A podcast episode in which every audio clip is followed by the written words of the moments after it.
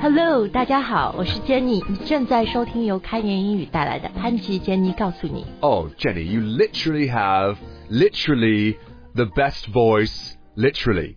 Thank you, Adam。呃，我今天 try to do a very poor British English 呢，是因为我最近带孩子呃去英国旅游了一次，and you know I grew up learning American English。当然，你一到英国，你最大的一个 呃，你你最明显感觉到的一个区别就是，哇。They sound different. They talk different. They spell different. They use different words. It's so different. It's so different. Exactly.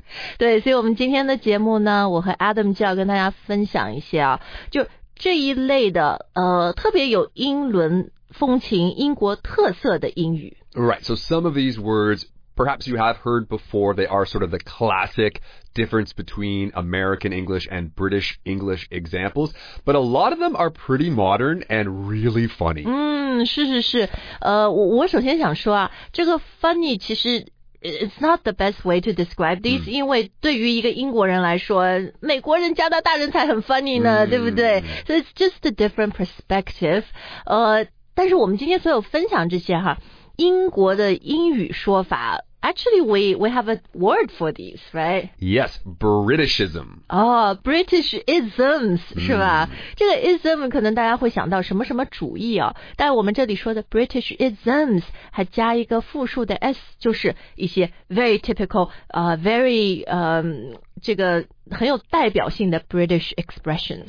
Yes, exactly. Okay, so basically we have today's show split up into three categories. 对，因为这个区别，这个美式和英式英语的区别真的很多哈，语法上也有区别，结构上也有区别。那我们今天一个比较短的节目呢，我觉得最呃最恰当的吧，可能还是把它分成，我们先先来看单词，然后呢把它们分成名词、动词、形容词。Exactly. Nouns, verbs, and adjectives. So let's get started with the nouns. The first noun that comes to mind when I think about England is chips.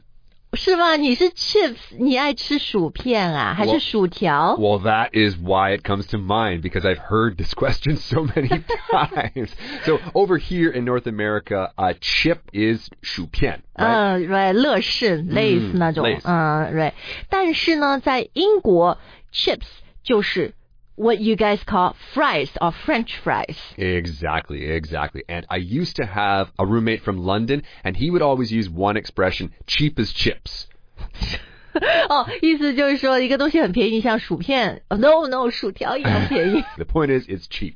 对，但是呢，你真的到英国，你就会理解 why they call fries 他们的薯条 chips 薯片，因为它很 很宽，very broad，very wide，、就是真的我我这次吃到的一些薯条，可能它一条就是 half of a potato，Mm. 就你知道它那个横切面有一半。马铃薯的一半那么，so yeah, they're like 像是有点都像薯片的那个 shape。 Okay, so not exactly McDonald's style. 嗯，对对对，所以英国有一个特别典型的食物嘛，就是 deep fried fish 和这个薯片，and it's called fish and chips。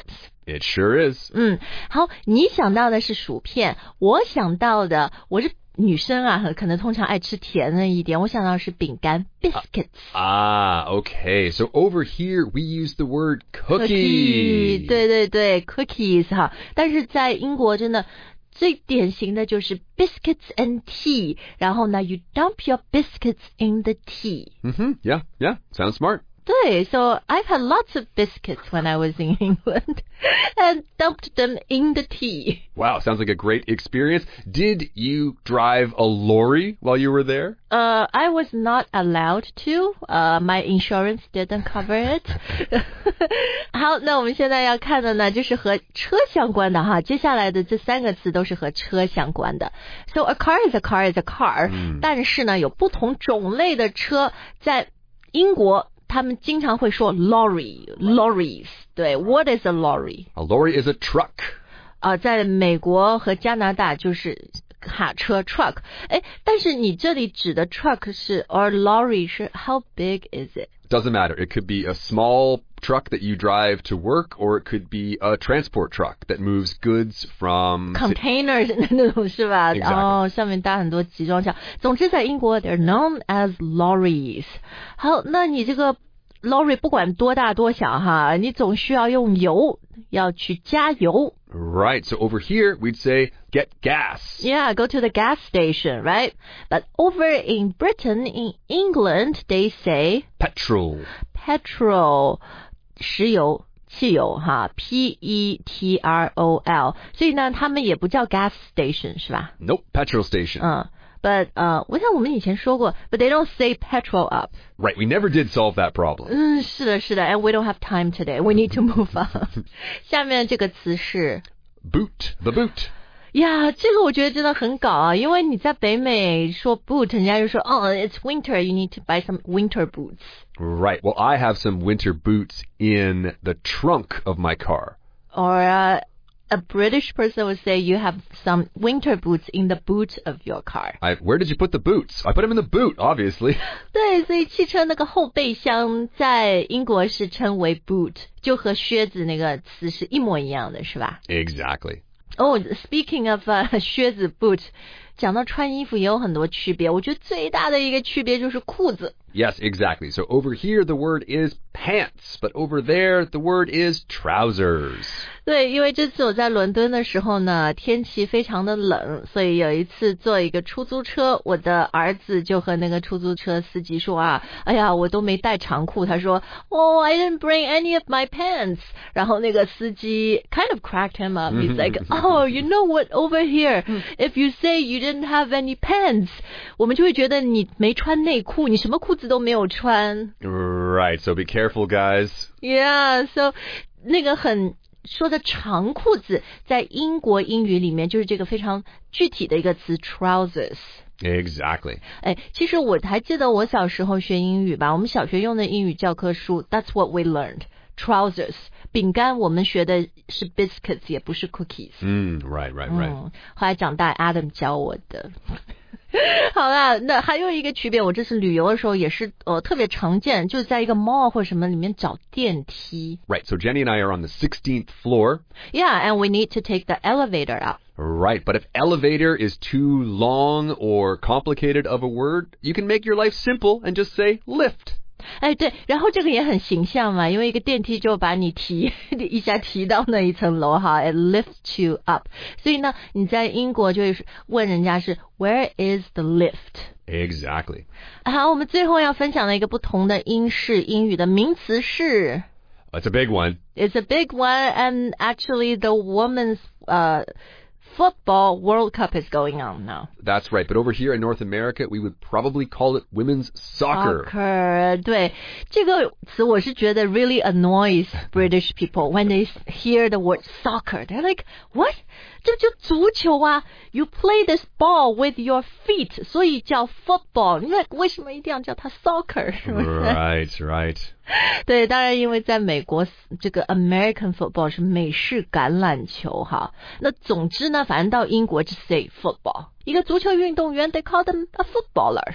Right, right, right, right. 嗯，好，那名词看完了以后，Let's move on to verbs。 I know you've been dying to get to this one word. 对对对，我很兴奋，因为这是我到伦敦学的第一个新单词，就是一下飞机就看到广告牌上面写了一个什么、呃 “Stop faffing around”。 Stop faffing around, guys. 对，然后我就想啊，这是一个什么互联网这个什么热词吗？我不知道它什么意思，我还查词典，I looked it up online，然后他就说是一个 British expression， Mm. to faff around or to faff about，意思就是 kind of like mess around，、就是你很不 organized, kind of messy. You're wasting time. Yeah, yeah, yeah. So they call it faffing about or faffing around. Mm, stop faffing, guys. Yeah, stop faffing. okay, so the next word is a word that is pretty useful if you want to get a taxi. Uh, get get is always a very useful word, but if you want to sound more local. yeah. so what do the British people say? Well, they say hire a taxi. 我这听起来很，you know very fancy，、嗯是吧？To hire 租哈，H I R E，但是租好像在北美你就会让我都感觉有点像 car rental，、租车是吧？But there it actually just means you you're getting a taxi. Right, exactly. Uh, maybe you need to uh, ring them up. I was just about to say that, but then I thought, oh, that's going to make us sound old because, of course, you just use an app. 对对对，那你怎么 ring people up 呢？怎么给他们打电话呢 ？So in American English, you know, you call someone, but in British English, they would say, Ring. You ring someone. ah, you ring someone.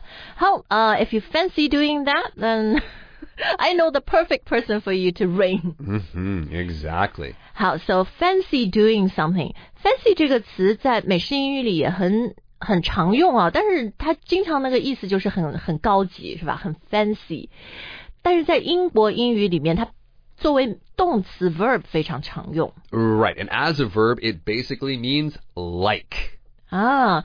Do you fancy a cup of tea？ Right. Fancy a drink? 对对，这个是英国人常常跟你说的，to me like。